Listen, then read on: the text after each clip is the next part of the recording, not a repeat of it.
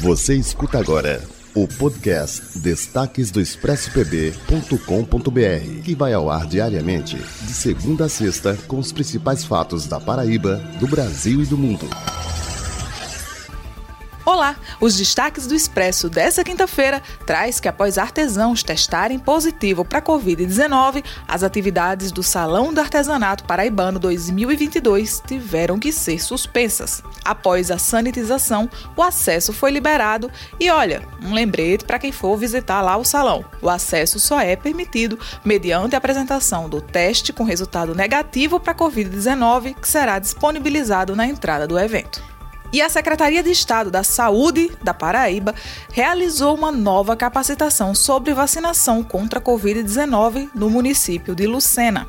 O treinamento tem como público-alvo enfermeiros e técnicos que atuam nas salas de vacina e tem o intuito de esclarecer dúvidas sobre o processo de imunização contra a Covid-19, desde o armazenamento à aplicação das vacinas. O treinamento ocorre após o episódio em que 49 crianças foram vacinadas com doses destinadas a adultos. Além disso, algumas das doses estavam vencidas, segundo a Secretaria de Estado de Saúde. O secretário de Saúde do Estado, Geraldo Medeiros, chegou a mencionar que os profissionais que aplicaram os imunizantes de maneira irregular não participaram de nenhum tipo de treinamento.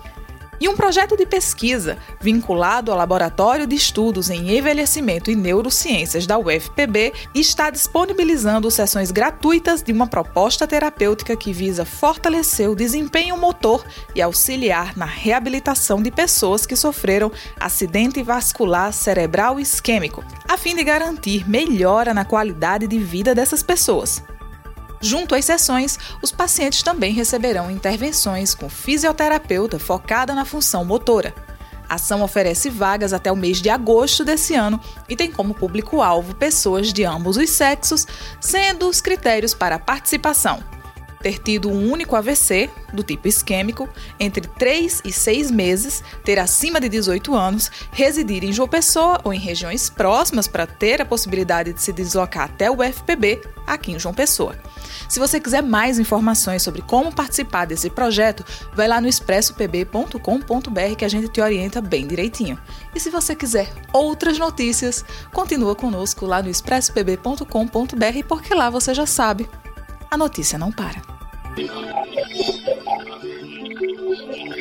O podcast Destaques do ExpressoPB.com.br tem a apresentação de Amar Alcântara, com o resumo da redação para você em todas as plataformas digitais.